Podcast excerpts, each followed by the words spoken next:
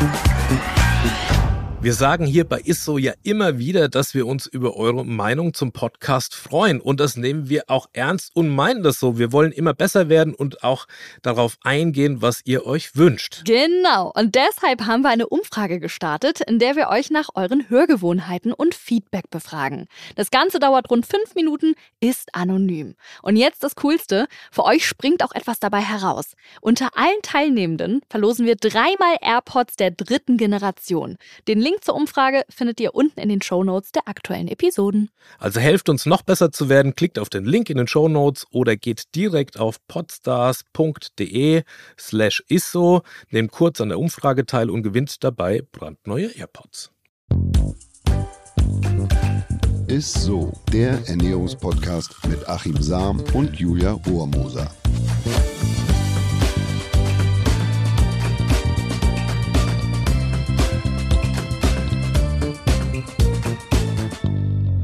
Hallo und ich habe mich gefreut, das zu sagen. Happy New Year und herzlich willkommen zu einer neuen Folge von Isso, dem Ernährungspodcast von Achim Sam. Ich bin Julia Rohrmoser und passe hier so ein bisschen auf, dass ja Achim mit seinem Ernährungswissenschaftler-Slang das nicht ganz zu kompliziert Oder mit dem Rollen gestaltet. R. Ja, genau. Ich habe jetzt schon ganz oft gehört, äh, soll, soll ich weitermachen? Habe ich auch gelesen, deswegen mach das. Alles gut. Von Ich mir mach weiter. Mach das einfach. Ja, hallo auch von meiner Seite. Und ein gutes, neues und vor allem gesundes Jahr. Ja. Denkt immer dran, alle Wünsche werden klein gegen den gesund zu sein. Also passt gut auf euch auf und habt ein tolles, gesagt. ein tolles Jahr. Das hast du sehr schön gesagt. Ja, ähm, was sind denn deine Ernährungswissenschaftler äh, Neujahrsvorsätze? Kann man das so sagen? Oh Nimmst Mann, du dir ja, auch ganz, ganz vor? ehrlich, ich habe auch schon an Silvester um 12 Uhr zu den Sternen geguckt und habe mir gedacht, Achim, dieses Jahr hältst du dich mal an das, was du immer so schlau daher sabbelst. Dieses Jahr meißelst du mal ein schön dein tief verborgenes Sixpack, das wird mal, mal rausgeholt, das Sixpack Sam. Hab mir auch schon alles vorgenommen. Oder nee, gespannt. du bist ja dann so hoch motiviert zum Sixpack. Dann noch ein breites Kreuz, so wie, wie, wie Aquaman, was so Jason Milchmädchen Momoa kann einpacken. Im nächsten Jahr werde ich dann irgendwie Aquaman. Also das sind Riesenvorsätze. Ja, aber Und- ja, und aber je größer der Mount Bauch sich so vor dir auftürmt, weißt du, umso mehr kommt dann wieder ins Ohr so die, ja, die vorsatzfeindlichen Floskeln, ne? So wie Mann ohne Bauch ist wie ein Himmel ohne Sterne, ein Haus ohne Balkon. Meine Oma hat auch schon immer gesagt, von einem guten Kerl kann nie genug da sein. Und zack, weißt du, dann war es das auch schon wieder so mit, ja, vielleicht muss es doch nicht gleich Aquaman sein, vielleicht tut's ein Aquarell, ne? So ein Malkurs im nächsten Jahr. Ist ja was Feines. Ja, ich muss aber auch sagen, vielleicht wirklich die Neujahrsvorsätze nicht ganz so hochschrauben. Ich mache es dieses Jahr auch schon gar nicht. Ich habe mir einfach vorgenommen, nicht jeden Tag Zucker, also zumindest nicht so Schokolade zu essen jeden Tag. Das ist für mich schon ein Neujahrsvorsatz. Bin gespannt. Ja, ich werde euch auf jeden Fall auch was so eine Vorsätze oh machen. Ey. Also ich habe es heute und gestern auf jeden Fall schon durchgezogen. Und davor war halt noch so viel vom Raclette übrig, deswegen. Aber egal, alles gut. Ähm, in den Top 10 der Neujahrsvorsätze sind ja jetzt nicht nur diese gesunde Ernährung, sondern natürlich auch sehr oft vertreten. Mehr Sport, ne? Klar, wie ich, gesünder ernähren, abnehmen und so. Aber das klappt aber eben bei vielen dann doch nicht so, wie sie sich das vorgestellt haben. Und warum das so ist, darüber wollen wir heute auf jeden Fall mal sprechen. Ne? Ja, ein wahnsinnig interessantes Thema. Wir sprechen heute nämlich darüber, dass es große Unterschiede zwischen dem Traumgewicht, also dem Wohlfühlgewicht und unserem biologischen Gewicht, also dem sogenannten Setpoint gibt. Und wir reden über die berühmte Jojo-Falle, also wie man die am besten vermeidet, dass man das gar nicht zulässt und wie man sein Gewicht dauerhaft besser im Griff behält. Das ist ganz wichtig.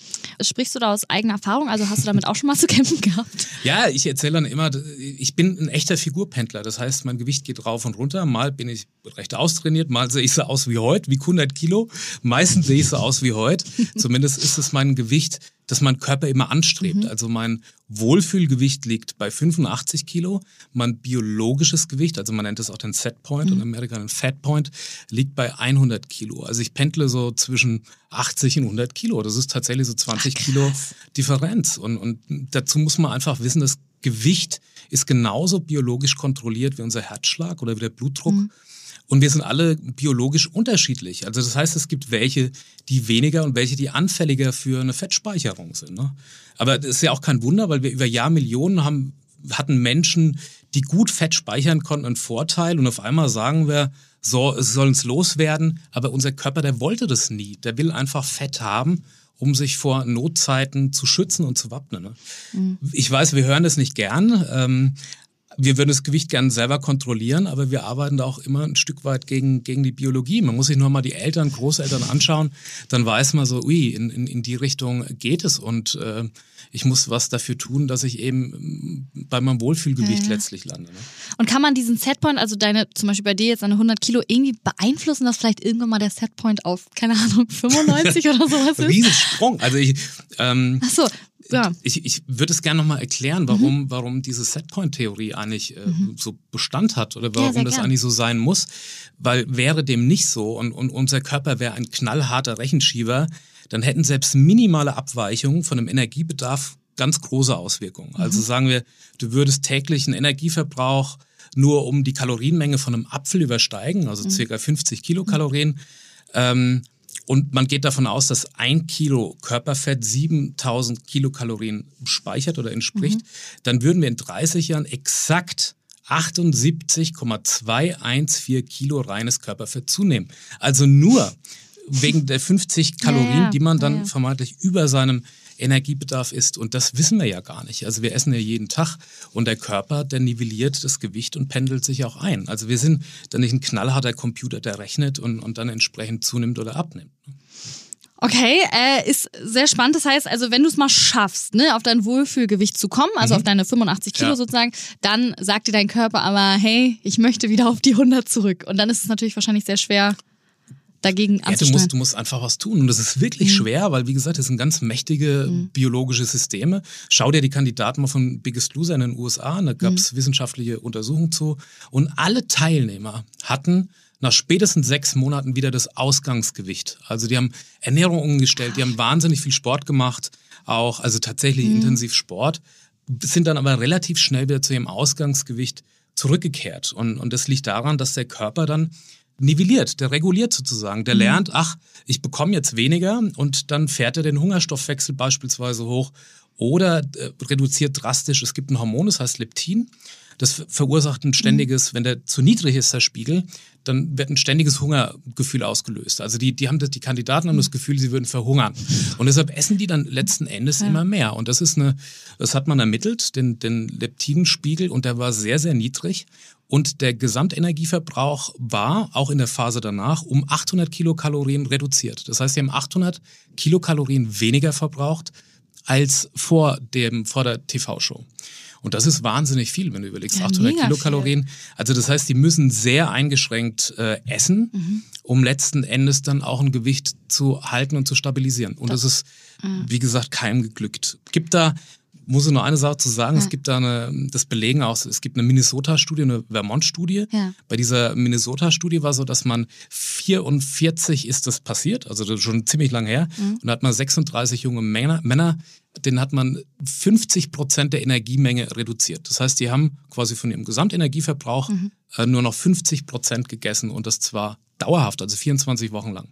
Und das Ergebnis zeigt, dass selbst eine brutale Kalorienreduktion über ein halbes Jahr lediglich zu einer Gewichtsabnahme von 25 Prozent führt.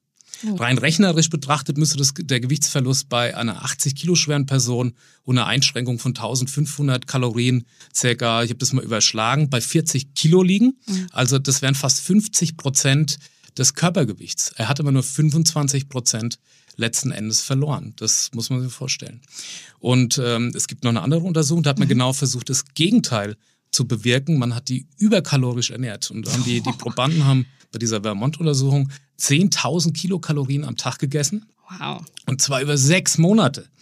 Das heißt, 10.000 Kilokalorien, das ist so viel wie, äh, da musst du einen Ironman machen, um das zu verbrauchen, der, der Körper. Und, und selbst das schaffst du nicht mal ganz. Also ich glaube, mhm. der höchst gemessene Energieverbrauch am Tag äh, war mal bei der Tour de France Jens Vogt 11.000 noch was Kilokalorien am Tag. Ähm, und man wollte 25 Prozent Gewichtszunahme mhm. erreichen. Das war das Ziel. Mhm. Und je schneller, desto besser. Mhm. Und man hat gesehen, dass viele das gar nicht geschafft haben. Also es haben nicht alle 25 Prozent Gewichtszunahme, auch mit 10.000 Kilokalorien am Tag geschafft. Also rein rechnerisch müssten die eine Gewichtszunahme gehabt haben von 180 Kilo. Mhm. Tatsächlich waren es aber nur 20. Das heißt, die Energie, also die, die Kalorie, der Körper ist kein Rechenschieber. Der passt sich sofort an die Umstände an und will wieder zurück auf sein Ausgangsgewicht. Und das Spannende war, bei beiden Untersuchungen war es so, also die mhm. zugenommen haben, diese ja. 25 Prozent, ja und die abgenommen haben, ist es relativ schnell wieder zum Ausgangsgewicht zurück. Aber, und jetzt kommt man zu dem entscheidenden Punkt, hm. es ist so, dass bei dem, die abgenommen haben, die sind immer wieder auf das Ausgangsgewicht zurück. Aber die, die zugenommen haben, die hatten dann ja, zum Großteil die Neigung, das Übergewicht zu halten. Also die hatten Schwierigkeiten, wieder. wieder. zu ihrem Ursprungsgewicht zurückzukehren. Und das ist eigentlich so das, das Indiz, dass man sagt, ja, du kannst dir eigentlich den Setpoint nur dauerhaft nach oben futtern, also das biologische Gewicht, wenn du ähm, naja, in Stressphasen oder wie auch immer. Also wenn man, mhm, mhm. ne, viele sagen ja, oh, ich habe früher essen können, was ich wollte, war überhaupt kein Problem und heute ja, muss ich das Essen ja. nur angucken, nehme schon zu. Das ist aber, man hat den Setpoint über Jahre um zwei, drei, vier, fünf Kilo nach hinten verschoben und hat dann einfach immer zu tun, dass man wieder zurückkehrt zu seinem Ausgangsgewicht. Okay, das heißt also, auch, also man muss richtig aufpassen, weil wenn man jetzt über so einen längeren Zeitraum sich ein paar Kilo anfuttert, wie zum Beispiel, wenn man sagt, ab Oktober, ach komm, ich fange im Januar mit der Diät an und jetzt äh, esse ich super, super viel, kann es gut, aber äh, kann es aber gut sein, dass man sich auch so einen neuen höheren Setpoint anfuttert, weil sich der Körper das eben halt gemerkt hat sozusagen. Also es braucht natürlich auch immer eine genetische Disposition. Ne? Da, da liegt immer, wie, wie ist, mhm. ja, wie, was hat man in den Genen? Wie, mhm. wie sind die Eltern, die Großeltern mhm. aus? Hat man eine Neigung dazu, einfach mhm. auch dicker zu werden? Das ja, hat man auch in den Untersuchungen gesehen, dass es da einen gewissen Prozentsatz gibt, wo Diabetes und Übergewicht einfach in der Familie liegt. Und die hatten dann einfach mehr Probleme, wenn das Gewicht mal oben war. Ja. Ähm, dauerhaft aber auf dem Wohlfühlgewicht zu, zu bleiben oder das äh, sich quasi wieder herzu zu hungern oder, oder äh, sich dahin zu trainieren. Aber es ist möglich irgendwie, oder? Naja, man, man kann es, man sieht es ja an, an dieser Biggest Loser-Geschichte an, an, in, in den mhm. USA, dass sie alle wieder zurückgekehrt sind. Das, das, ist, das ist einfach wahnsinnig schwer. Mhm. Ja, das muss man auch mal ganz deutlich zu sagen. Ja. Es ist auch irgendwo deprimierend, weil es mir ja selber so geht. Also 100 Kilo fühle ich mich nicht wohl, aber ich weiß, dass mhm. mein Körper dahin will. Und dann muss man sich ja auch mal fragen, ist das denn gleich ungesund? Also es wird ja immer so ja, suggeriert, stimmt. bei einem bestimmten Body Mass Index ist man übergewichtig mhm. und dann äh, hat man, äh, naja, ernährungsbedingte Folgeerkrankungen zu befürchten. Äh, es gibt aber da beispielsweise eine schöne Untersuchung an Sumo-Ringern. Und die, die, die Sumo-Ringer, das Gefährliche ist, wenn man ja. ein sogenanntes viszerales Bauchfett hat. Also mhm. Also wenn das Fett in Organe sitzt. Mhm. Man hat aber gesehen, dass die Sumo-Ringer, obwohl sie natürlich massives Gewicht haben, trotzdem einen gesunden Stoffwechsel mhm. haben und eben eigentlich keine Risikopatienten sind. Das liegt daran, dass die viel Sport machen und das Fett sozusagen nicht in Organnähe sitzt, sondern, naja, hinter den Bauch, also in der, in der, in der Hautschicht ja, ja. Und, und nicht tief sitzt. Und das äh, muss also nichts bedeuten, dass wenn jemand stämmiger ist oder auch von, von Natur aus vielleicht schon ja, fülliger, mhm. dass es dann unmittelbar krankmachend ist. Ne? Oh wow. Aber meinst du nicht, dass die Theorie so vom Setpoint nicht auch so ein bisschen eine Ausrede ist, vielleicht, dass man eh keine Diät starten muss, weil es ja langfristig nichts bringt, weil man eh irgendwann immer wieder so zum Ausgangsgewicht oder so zum Setpoint zurückkommt, egal ob man jetzt Diät macht oder nicht? Also man muss eigentlich grundsätzlich sagen, die richtige Diät oder wenn man mhm. abnimmt, das bringt ja was. Man sieht ja, dass man ja. Gewicht verliert. Also das, äh, das wird immer so schnell gesagt oder behauptet, die Diäten, die bringen ja alle nichts. Man nimmt ja ab. Das, das Problem ist, dass man das Gewicht dauerhaft hält. Mhm. Und es ist, es ist möglich, dass man so zwischen 10 und 13 Prozent dauerhaft, also vom Körpergewicht, abnimmt. Das ist nicht so unwahrscheinlich. Alles, was wesentlich drüber ist, dann hat man echt schon wirklich Schwierigkeiten. Also und das ist harte Arbeit. Ne? Ja, ja. Und hat der Setpoint auch was äh, mit der Jojo-Falle zu tun? Also ist es der Grund dafür für so eine Jojo-Falle, der Setpoint? Also dass man immer ne, wieder... das darf man nicht zusammenschmeißen. Ah, okay. Also der, der Setpoint ist biologisch bedingt, ja, okay. oder, das, mhm. oder genetisch. Und die Jojo-Falle, das sind wir eigentlich selbst dran schuld. Die ist hausgemacht. Was passiert? Wenn ich zu wenig esse, also eine, eine, mhm. Crash-Diät mache, die unter 800 Kilokalorien am Tag liegt, mhm. dann verbraucht der Körper in erster Linie nicht Körperfett, sondern in den ersten Tagen überwiegend Muskulatur. Mhm. Und die Muskulatur ist das, was uns, äh, ja, das ist der Motor, der Energieverbraucher. Und, und wenn ich am Tag so 75, 80, 90 Gramm Muskulatur verliere, weil ich nichts esse, mhm. dann ist es auf die Dauer gesehen, ist es schon eine relativ hohe Menge.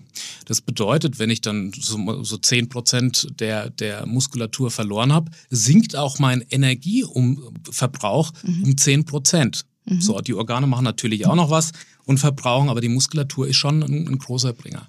Und das ist, das ist dann der Jojo-Effekt. Das heißt, ich mhm. habe vorher, vor dem Abnehmen, 3000 Kilokalorien am Tag verbraucht, Gesamtumsatz. Mhm. Und jetzt auf einmal habe ich nur noch 2600, 2700. Also das bedeutet, oder das sagen die Leute immer, ich, ich, ich esse viel weniger als zuvor, nehme trotzdem zu. Das liegt genau daran, dass man aus dem V12-Motor jetzt ein V6 gemacht hat. so, ja, also man okay. hat einfach die, die Leistung in Verbrenner kleiner gefahren. Und da sollte man unbedingt drauf achten. Also Jojo-Effekt bedeutet, dass man sich durch die falsche Diätstrategie Muskulatur weghungert. Oh, das Und das ist auch die Gefahr von so einem langfristigen Fasten. Ne? Das hatten wir ja auch schon. Das hatten wir auch schon. Genau. Und äh, de- deshalb Jojo-Falle ist ähm, ja selbstgemacht, hausgemacht oder Setpoint ist biologisch bedingt. Hast du sehr gut erklärt. Und hast du denn trotzdem nochmal so einen Tipps für, äh, Tipps für uns, um halt nicht in diese Jojo-Falle zu geraten? Also in die Jojo-Falle gerät man nicht, wenn man sich, wenn man abnimmt. Also sollte man darauf achten, dass man nicht unter 800 Kilokalorien ist. Proteinreich ist ganz, ganz wichtig. Es gibt da schöne Untersuchungen, auch in Altersheim, wo man, die sich nicht mehr groß bewegen können, aber wo man durch eine proteinreiche Ernährung die Muskulatur schützt und die ist wichtig. Frauen haben ja immer Angst, nur da baue ich so viel Muskulatur ab, wenn ich so proteinreich esse und trainiere. Das ist nicht der Fall, aber die, die Muskulatur ist einfach körperformend und außerdem guter Verbraucher. Und was total spannend ist, wie ich finde, das ist ja eine stoffwechselaktives Gewebe Muskulatur im Vergleich von, von Fett. Das bedeutet, dass die Muskulatur auch einen gewissen Einfluss hat auf die Insulinreaktion.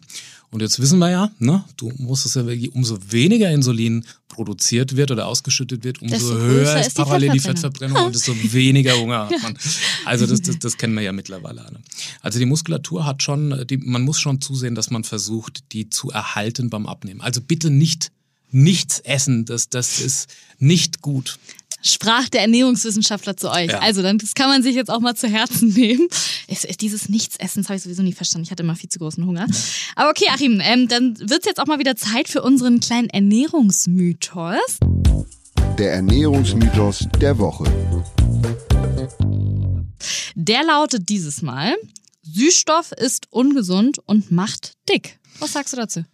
Tja, da werde ich immer so von, von Kollegen und so, da, da, da mache ich mich immer unbeliebt. Also Süßstoff ähm, ist, wenn man den in, in Maßen und nicht in Massen konsumiert, ist das, äh, würde ich sagen, ist da nichts dagegen einzuwenden. Natürlich, wenn man jeden Tag äh, vier, Kilo, äh, vier Liter Cola Light äh, trinkt, ist es auf Dauer nicht gut. Und man hat ähm, ja immer vermutet, dass Süßstoffe äh, eingesetzt werden in der Schweinemast, ähm, um, um, damit die mehr fressen. Da ist man davon ausgegangen, dass durch diese Süße, die man schmeckt, der Körper denkt, da kommt jetzt Zucker und dann produziert er Insulin. Und dann ist aber kein Zucker da, dann stürzt der Blutzuckerspiegel ab und wir kriegen Hunger. Und das war so die These, warum man gesagt hat, na, es wird in der, in der Tiermast wird es ja auch eingesetzt, es macht hungrig und es macht dick. Und stimmt Das, das auch? das kann ich so nicht unterschreiben. So, aber ah. was ich echt, was, was ich irre spannend finde und was ich echt unterschreiben kann, ist, dass man mit Süßstoffen langfristig das Mikrobiom schädigt, also die Besiedlung des Darms mit Mikroorganismen. Und man sieht, wenn das Mikrobiom gestört ist, dann kommt es zu Fehlzündung in der Insulinausschüttung, das heißt, es kommt zu Überreaktion und dann wird der Blutzuckerspiegel abgebaut und dann hat man das gleiche Phänomen. Das bedeutet, ich habe nicht, wenn ich jetzt eine Cola Light trinke, danach eine Insulinausschüttung. Also Diabetiker wissen das, sonst müssten sie ja Insulin spritzen, wenn der Blut, der Blutglucose nach oben geht. Aber ich habe langfristig, also wenn ich mich dauerhaft von Süßstoffen, Süßungsmitteln ernähre oder in, einbaue in die Ernährung, dann habe ich das Problem mit dem Mikrobiom, dass es eben, ja, geschwächt wird und dass diese Fehlzündungen eben passieren. Und dadurch habe ich wieder eine erhöhte Insulinstimulation. Also es ist ein langfristiger Kreis, der sich da, der, der sich da schließt. Aber ich habe nicht das unmittelbare, ich trinke jetzt kalorienfreies und, oder ein Süßstoffgetränk und habe dann danach eine Insulinausschüttung. Das ist nicht so. Also so schlimm ist es jetzt nicht, wenn ich mir eine Cola Light nachher Nein, Mittag ich bestelle. finde nicht. Okay, Na, also da okay. gibt Ja, es ja. welche, die sind ja wirklich sehr, sehr kritisch. Aber es gab Okay. da irre viele Studien auch zu Saccharin, Zyklamat, Aspartam Mhm, und so weiter, was es da alles so gibt.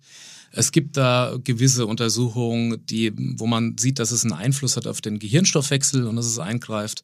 Es gab auch mal die Vermutung, dass es Blasenkrebs verursacht. Ich habe da aber auch mal in die Oh. Studiensituation angeguckt und man sieht, dass das äh, an Tierversuchen passiert ist und den hat man natürlich irre viel von, dem, von den Mhm. Ja, Süßstoffen intravenös gespritzt. Oh. Das würde ein Mensch niemals so irgendwie auch, auch tolerieren und da haben sich eben Krankheiten oder Blasenkrebs ausgebildet und das ist der Grund, warum man sagt, Süßstoffe nicht so gesund. Ich würde aber eher einen Süßstoff vorziehen, als beispielsweise, wenn ich jetzt was mit Stevia süßen würde. Oh, Weil zu spannend. Süßstoffen gibt es irre viel äh, Untersuchungen und Studiensituationen Mhm, und so. Das ist wirklich ganz scharf geprüft. Und bei Stevia ist noch relativ Noch junges. Produkt Okay. und, und da gibt es eben nicht so. Also ich bin kein äh, großer Befürworter von Süßstoff. Ich bin aber auch kein Ein Gegner. Süßstoffgegner, weil man spart sich Mhm. ja letzten Endes äh, die Energie, also die Kilokalorien und es hilft ja auch letzten Endes vielen Menschen, um, um Energie und, und Kalorien zu sparen. Total. Ja, cool, danke, Achim. Das war sehr interessant. Ich versuche gleich nochmal, oder beziehungsweise jetzt für unsere Hörerinnen und Hörer einmal so alles ein bisschen knapp zusammenzufassen. Also. wir können nur bedingt etwas für unser Gewicht. Ne? Es gibt nämlich so eine Art Setpoint, auf den unser Körper immer wieder zusteuert. Bei Achim ist es zum Beispiel dein Wohlfühlgewicht 85, aber dein Setpoint 100 Kilo. Bei dir pendelt das ja echt, echt crazy. Ähm, aber ja, genau, um den zu halten, sollten wir im Idealfall immer am Ball bleiben, was unser Gewicht angeht. Ne? Und es gibt natürlich auch die Jojo-Falle, die hat damit aber jetzt gar nichts zu tun. Äh, für die sind wir selbst verantwortlich. Ähm, und um nicht in die Jojo-Falle zu tappen, bitte nicht nichts essen. Proteinreich. Proteinreich Genau. essen, damit schützen wir unsere Muskeln und äh, verlieren die nicht. So ist es. Ja, schön. So gar nicht fachsimplisch gerade äh, das erklärt, aber was soll's, so haben Hätte ich mir alles können. Hätte mir alles können. Ja, also Achim, vielen Dank. Ähm, ich finde, das Wissen kann einem ganz schön äh, Stress nehmen, vor allem jetzt äh, Anfang des Jahres. Aber äh, ganz auf die faule Haut werde ich mich trotzdem jetzt nicht legen. Ich habe ja auch meine Neujahrsvorsätze. Und wenn euch diese Folge gefallen hat, dann abonniert uns gerne auf Spotify, Apple Podcasts und überall, wo es Podcasts gibt, für noch mehr spannende Folgen zum Thema Ernährung. Und folgt uns übrigens sehr gerne natürlich auf unserem ISO Instagram und Facebook-Account. Mach's gut und bis zum nächsten Mal. Tschüss. Tschüss. Dieser Podcast wird euch präsentiert von Edeka. Wir lieben Lebensmittel.